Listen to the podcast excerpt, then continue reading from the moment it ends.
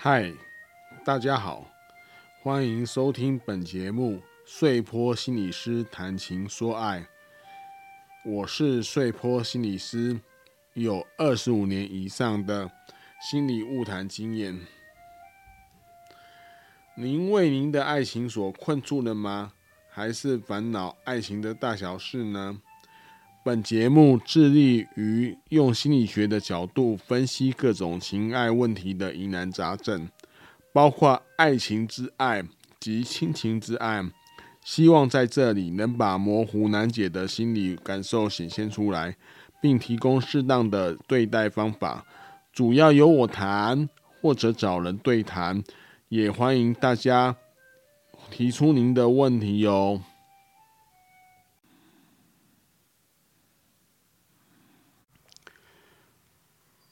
欢迎收听第一季，就是本季啊的第九集啊。那之前我们在上一集有预告过，今天会再和您谈《初恋》这部影集呀。那大家应该有，首先大家应该有注意到，就是说片头的音乐换了。那是因为片头的音乐哈，本来我是因为我们是小本经营啊，本来我们。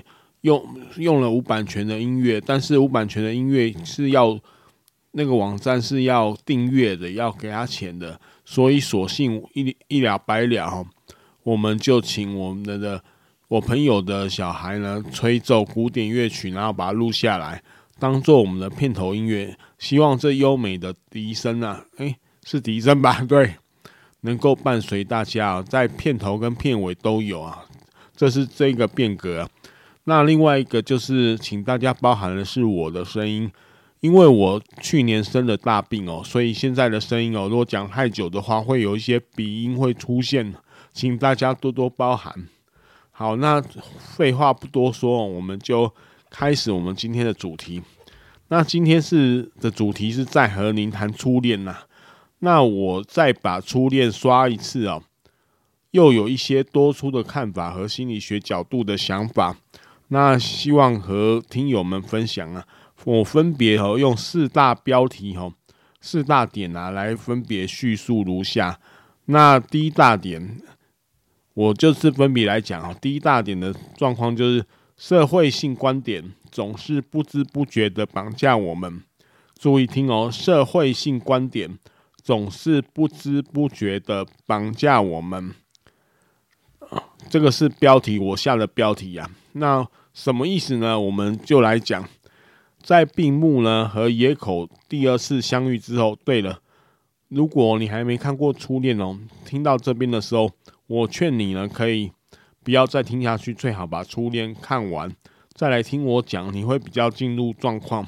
因为这里面有太多的暴雷啊，所以呢，那我建议你把这个 podcast 停下来，然后去看《初恋》，看完之后再来听。那我们再回到，那我就假设大家都看过初恋哦。那我再开始讲，在病木和野口第二次相遇之后，对病木情道来说呢，它是一个重逢啊。重逢就是说，在遇到旧的情人，而对失去忆记忆的野口野樱来说呢，是新的爱恋经验。他因为他变成另外一个人嘛。虽然你叫野口野樱，但是已经不是那个他丧失了一段记忆。那虽然两个人年纪都已经老大不小了，因为过了二十年，而且野口野樱当时是一个又是一个离婚又有孩子的人。请注意哦，我的用词我会用“又”这个字来形容。其实这这个是一个华人普遍的社会性观点。剧中呢，以老鲑鱼来比喻称呼了。一般社会性观点觉得鲑鱼越新越嫩越好吃，就像望太郎他突然进来，他就说他要吃新的鲑鱼。那野口呢，他认为自己年纪已经大了，没有什么可以谈恋爱的条件。也有点不敢尝试，但野口也英的年岁较长的同事呢，就反驳这个观点。他就说呢，老鲑鱼也有特别的地方，有它的价值。我认为这段说法是在暗喻人不要被寻常的社会性观点困住，给绑架了呢。那什么是社会性观点呢？我来解释一下。我们以心理学的角度来看，要知道每个人呢都活在自己的社会之中啊。而当每个人慢慢长大的时候，就会经历过一个历程，叫做社会化的历程。社会化的历程就是把这社会的规范啊、认知啊。就是重重的打入我们内心的内化，在我们的心里面的一个历程。所以，当每个人慢慢长大的时候，就会不知不觉的接受他自己自身所在的这个社会所认可的特定观点。这个我叫做，就叫做它是社会性观点。社会性观点呢，有几个特性啊。第一个，社会性观点呢，常是众人认可的。就是一般大众，大家都这么说，它是属于文化传统的一部分。比如说，在日本，面对这个情 A 这个情况是这样反应，在台湾是 B 的反应。它它是，所以他们可以区分，它是文化传统的一部分。但是呢，个人甚至会把这个观点呢变成是他自己的观点，然后呢，甚至用这个社会性观点来评价自己。通常我们可以看到，当人们在被问到问题时，常还来不及仔细思考的时候，就会用社会性观点当成是自己观点去回答，习以为常。比如说，当我问你哈，你有爱心吗？你是好人吗？几乎所有人都会说我是有爱心，我是一个好人，因为。这个回答有爱心是好人呢，是这个社会认可的。但实情是我们用普通常识可以知道，这个社会有很多的坏人。我们个人就会因为这个社会化历程的作用之下，不知不觉的呢，都会接受社会性观点，而把自己内在内心可能新奇、欲举的想法给压抑了或割除了。不能存放在心中，也就是说，你有一些开放奔放的想法，因为违反社会性观点、违反大众的眼光，就你就觉得这是不好的，你所以你压抑了，就把它或把它割掉了，就不要了，不能存放在心中。在心理学的角度来说，采取社会性观点是最稳当、舒适的做法，因为符合了。自己所处社会的众人的观点，因为我跟大家一样啊，那就不会被被批评吗？如果我跟人家不一样呢，那可能就会被认为标新立异啊。就像罚禁啊、制服啊，在国高中生，如果你穿了一个比较不一样的服装，或者嗯头发染了不一样的颜色，去凸显个人特质，就会被。以前呢、我现我现在我不晓得，以前通常会被批评为标新立异啊，然后就会感觉说这都是坏孩子、走偏的孩子会做的事情，才会这样。这个是一个社会性观点，然后不会。那如果你采取社会性观点呢，就不会被社会众人所排斥啊。这当然也是最保守的做法。注意听哦，这是最保守的做法，所以。我常常观察到，我们在教育界，我们有很多学校都是采取社会性的观点，因为没有这样没有一这样一路下来不会有事啊。但是这就是常常就保守又又传统，所以常常会用这个来压抑了学生啊。这是我的观察。另外观察呢，我上了年纪的人呢，越会倾向用社会性的观点呢。来来表示，就是说年纪越大的，很像就越传统、越保守、越我们以前常会笑说越没胆啊。那我们在这一部影集中的小醉这个人哦，就是野口也英的儿子小醉啊，他也一度怀疑自己做音乐这个兴趣。他用父亲的话来评论自己的音乐创作说。这是小孩子玩家家酒，绝绝对不会红啊！父亲还说呢，不想看到儿子过失败的生活。注意听哦，这些这是小孩子玩家家酒，绝对不会红。不想看到儿子过失败的生活，这都是一个社会性的观点呢、就是很多人都会这样讲，但是古生师就是那个跳舞的古生师呢，鼓励他呢，告诉他你要担心的，并不是你投入错这个方向，不是投不是不投，就是说你投入音乐是没错的。而是对自己这个兴趣呢，投入音乐的兴趣呢不够努力，才会，这才是值得担心的。我认为野樱的前夫的相板家就是小醉的父亲家里啊，他的气氛呢就弥漫着这样一个社会性观点的味道。为什么呢？你注意看哦，他的婆婆要向外展示他儿子所娶的人和他们是门当户对的。以免被人闲话，安全嘛？安全，并且可以端得上台面，干嘛？为他人称赞。哇，你妈妈那家公司哦，怎么样？怎么样？那小翠的爸爸要小翠好好的念书，并且并请好的家教来教他。殊不知呢，对待孩子用这种社会性观点，虽然是着眼于未来的稳当，但却扼杀孩子兴趣发展的。可能个别性啊，因为大家都这样做，我就跟着这样做。大家有没有注意到？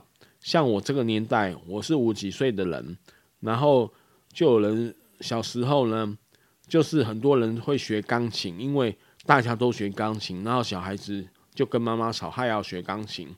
那在在在我这个年代的十年前呢，是学珠算，因为一大堆人学珠算，所以爸妈也。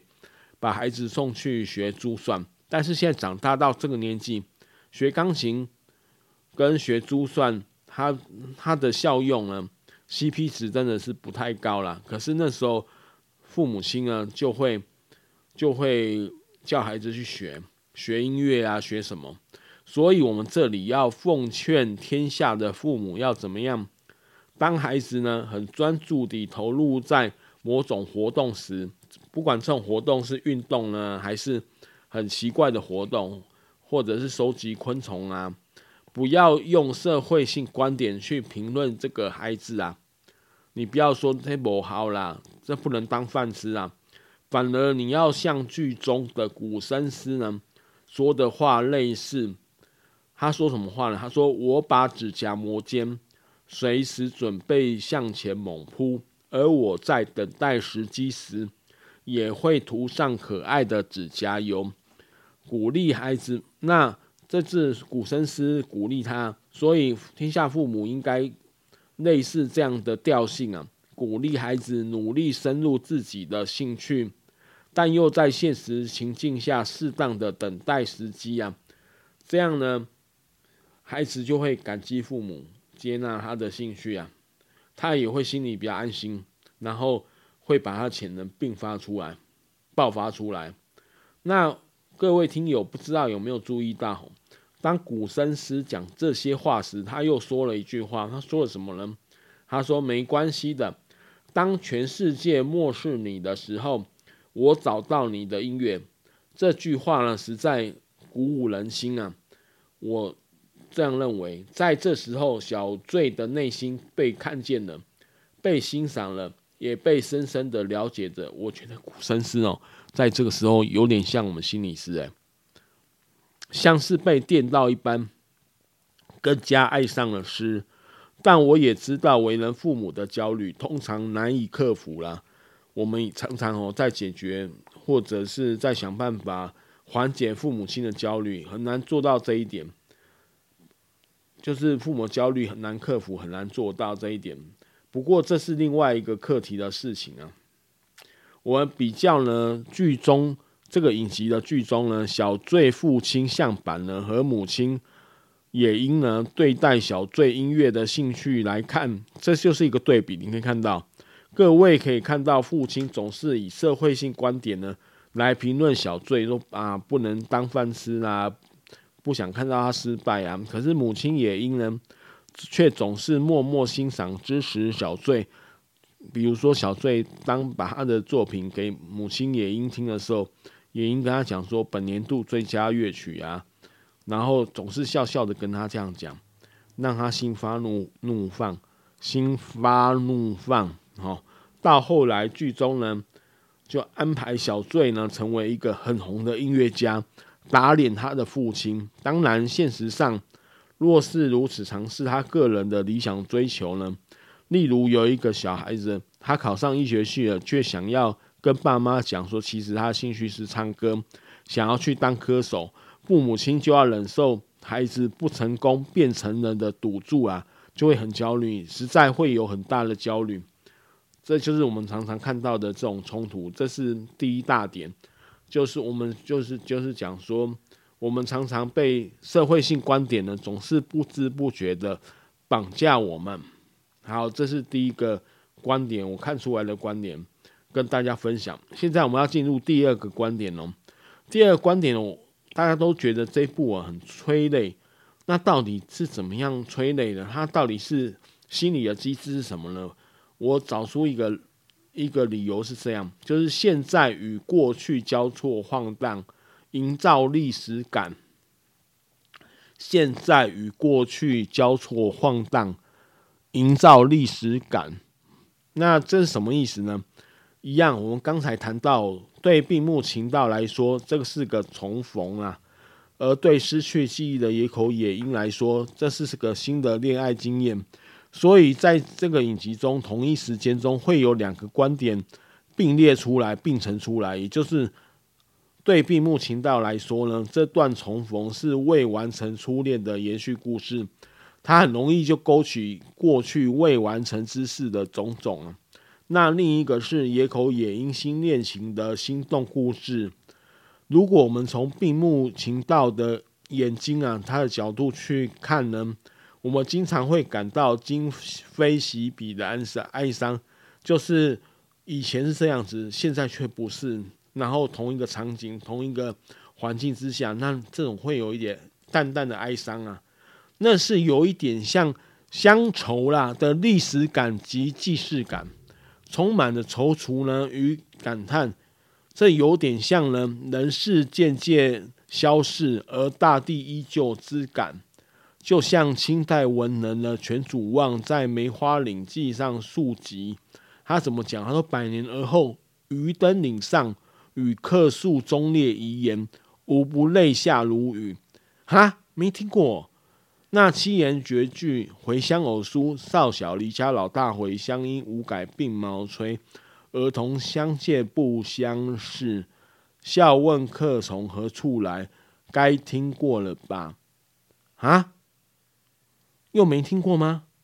那么最近很红的三十重聚啊，四十重聚，或是你早一天呢回去你就读的小学看看，如果你年纪没那么大的话，那种心情就是，比如说你你在长大回到自己的小学的同一班上同一个班级的地方去看，你会看到你以前坐过的教室书桌啊、桌椅啊、黑板啊，或者老师的名字，你又说啊。他还在用啊，那个桌子是我坐过的，这椅子是我一使用过的。那时候你就会觉得，突然觉得那种过去你的经验在这边，但是现在你长大了回去看，就把现在跟过去交叠起来，那种心情就是一种乡愁了。这个就是，也这也是这部影集呢撩动人们心情的地方。并木一直在过去和现在之间摆荡。我想，我若是并木晴道，我会觉得我快要发疯了。那另一个以野口野樱的观点来说，就比较单纯了。他是单纯的爱上一个人，他要平衡的是自己内心和社会性观点两方面了。自己内心的感觉哦，他一方面要忠于自己的感觉，但是一方面又要面对自己不由自主的爱上。即将已婚男人的事实，而这个社会对他这种行为的看法，这就是他一直在争斗的地方。那观众呢？我们呢？是什么？是第三个观点。观众同时看到并木与野口的观点，干着急呢？这两人是怎么走下去的？因为不太好猜啊。因此，本部影集啊，虽然运镜质朴啊，这我上次有讲过，口味清淡不花俏，但却呈现莫大的张力与冲突啊，甚至还有一些矛盾。所以，所以你看了这么很平静的画面之下，其实内心波涛汹涌啊，这也是好看的地方。这是第二个标题，就是现在与过去交错晃荡。营造历史感，好，这是第二个观点。那第三个观点有点深了，但是我还是讲出来。第三个观观点，我下的标题是“梦想与现实，过去与现在之争”。为什么这样下这标呢？我说说一说，大家听友就会知道。因为很多听友会问我说，为什么那个闭目情道跟很美呢。分手之后为什么不把握住机会，就靠过去啊？就是接受野口野樱啊？为什么这样？为什么要这样演？要割要离开呢？这很奇怪。其实一点都不奇怪。我穗波心理师讲给大家听。对闭目情道来说呢，现实的状况，他是他是有一个论及婚嫁的女朋友，叫做很美啦。还有一个初恋梦中情人的延续叫做野口，那一个是现在的女友，就是很美，她也爱过。三一一大地震时自己的反应呢，让他明白他也能有爱着她的能力。这我很强烈的怀疑，并目情到在在那个就是野口的妈妈阻挠他。不去看野口之后，他就觉得他没办法爱人了。可是，在三一大地震这个自己的反应，让他明白他也有爱人的能力啊。内心着实挂念着很美，最后他无法选择哪一位，只能选择离开。为什么呢？才能对得起他的内心？那其实穗波心理师呢，看到这边哦，实在觉得很美，很倒霉啊。以后选男朋友、男女朋友呢，一定要。选走过完整初恋的男女朋友，还有要讲的一点呢，是现实上呢，在台湾呢，心理师是有受伦理规范的，不能像剧中的很美一样，临床至少我啦，我是临床心理师哦，我知道的临床心理师至少两年不能和接受辅导咨商的案主嘻嘻哈哈，实质发展实质的情感，不可能像剧中这样演的啦。若是的话，很美就要就有问题，就要打屁股了。这我们再回到那个这一部影集的剧情当中，这有点像梦幻与现实之间的挣扎。为什么呢？因为过去的自己跟现在的自己的竞争，到底会是哪一端获胜呢？过去的自己就是跟野口野樱，现在的自己就是跟很美。那他们两个竞争，到底要选哪一个呢？无论哪一端获胜呢，闭目都要否定并部分的自己，所以这实在很难选择，因此放弃不选。这也可以理解为哦，当闭目和很美分手之后，没有立即接受也英的邀约啦，而选择离去，是不是？这很合理啊。若是闭目马上接受也英呢，他就否定和很美在一起的自己，就是现在的自己。就很美的角度来说呢。闭目就是某种渣男呐、啊，虽然很美，总是能说服自己哦，像恒星一样会自己发光，不用靠别人。他这个说法，这在我的角度中，很美的这种说法呢，是某一种超越的境界啊。这常常我们在哪边看到了？普遍见于失婚女子的自我觉察，也就是失去男朋友的或者失去先生的。或者是离婚，或者是别离的这样的女孩子，因为她以前认为呢，就是这些女孩子以前认为，只要跟一个男的在一起，依靠他，这个先生呢是他的天，他的地。没想到先生背叛他，他还是最后是回到自己身上，要靠自己啊。但是我们在本剧中呢，我有另外一种看法，因为很美，是因为深爱闭目。所以成全闭目，他是故意这样讲给闭目听的。就像剧中呢，如果大家有观察细微的话，当那个鹦鹉皮皮一出场，他的描述是这样：鹦鹉不舒服的时候，也要装作没事啦。看到这里了，如果作为观众的我们去同理很美的新世纪做法，就是他那么爱一个人，又要被感动一波，又要被催泪了，怎么会有这么伟大的爱情啊？居然牺牲自己成就他人啊！这是第三个，第三个这是比较深的，就是梦想与现实、过去与现在之争的竞争的的状态的现象啊，这是比较深的哈。那第四个就是最后，就是我我要讲的，就是说，我下的标题是一起完整的自己，勇于追求自己要的梦想，一起回忆起啊，回忆起完整自己，勇于追求自己要的梦想，这也是鼓励人的话。我们怎么看呢？就是影片中呢，最后也英听了闭幕高中时期就没有还他的 CD。宇多田光的歌之后，终于把自己失落的一块记忆拼图拼上。那失落的二十年，他记不起来的，好的，在二十年都记不起来高中时期的他的样子。他终于知道呢，他所爱上的男子呢，就是他的初恋。那各种记忆，纷至沓来，就是各种记忆突然就涌过涌涌现上来啊。他终于与闭幕接上了时间线，继续初恋的故事。他也知道了闭幕在这段期间都在他身边进行各种守护他的心意及举动。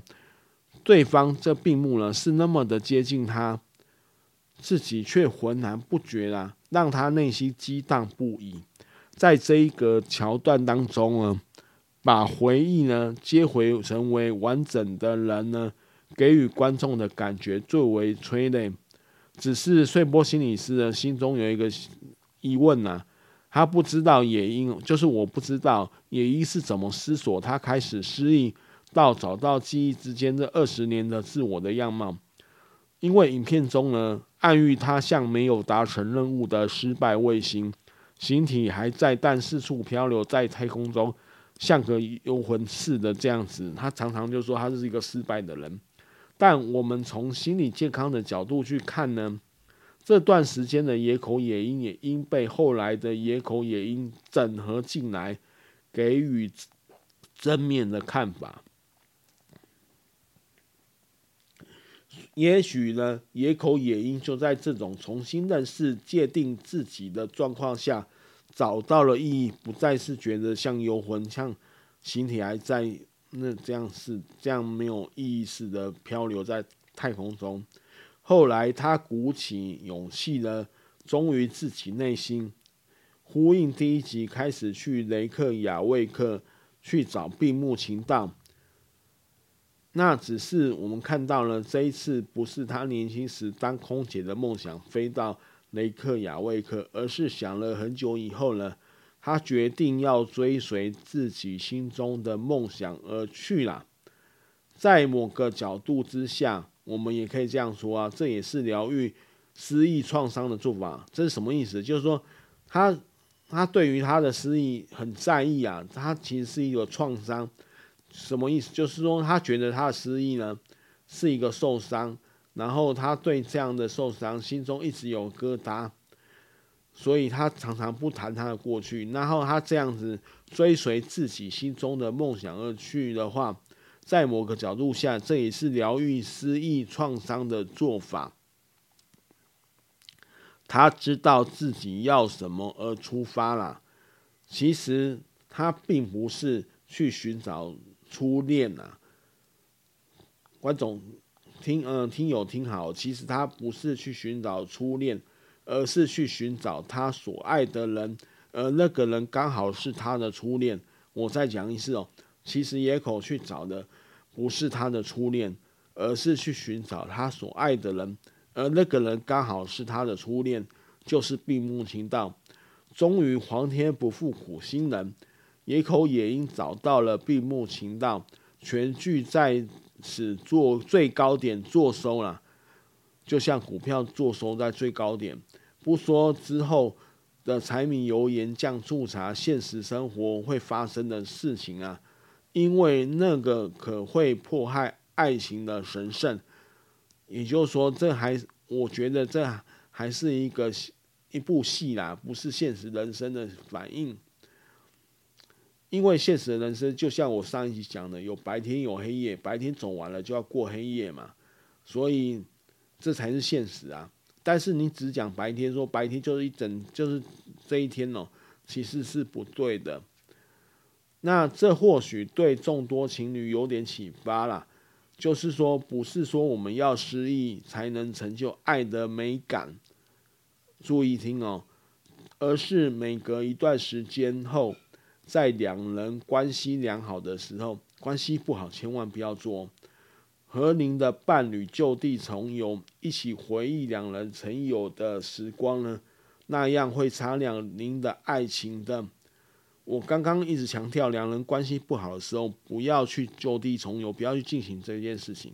因为如果你关系不好呢，你在旧地重游，然后你回忆起当时的状况呢，你就会可能会觉得自己当时怎么那么白痴，这么愚蠢，跟这个人在一起啊。但是你关系良好的时候，就会回忆说啊，以前是多么的爱他，然后就会想起那美好的部分，然后就会说不定就会天雷勾动地火之类的。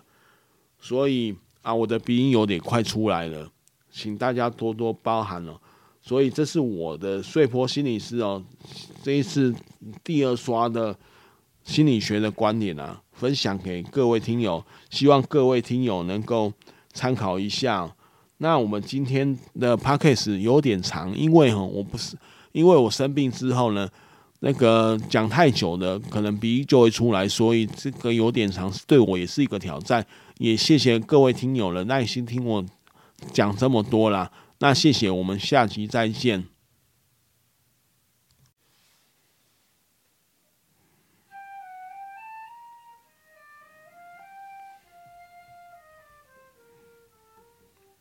本节目碎波心理师谈情说爱，原则上会在每周六晚上更新，也会不定时发布一些主题。如果您听了我的节目而有所收获，而想帮忙时，欢迎做我们的干爸干妈，抖内我们的节目，让我们制作可以持续下去。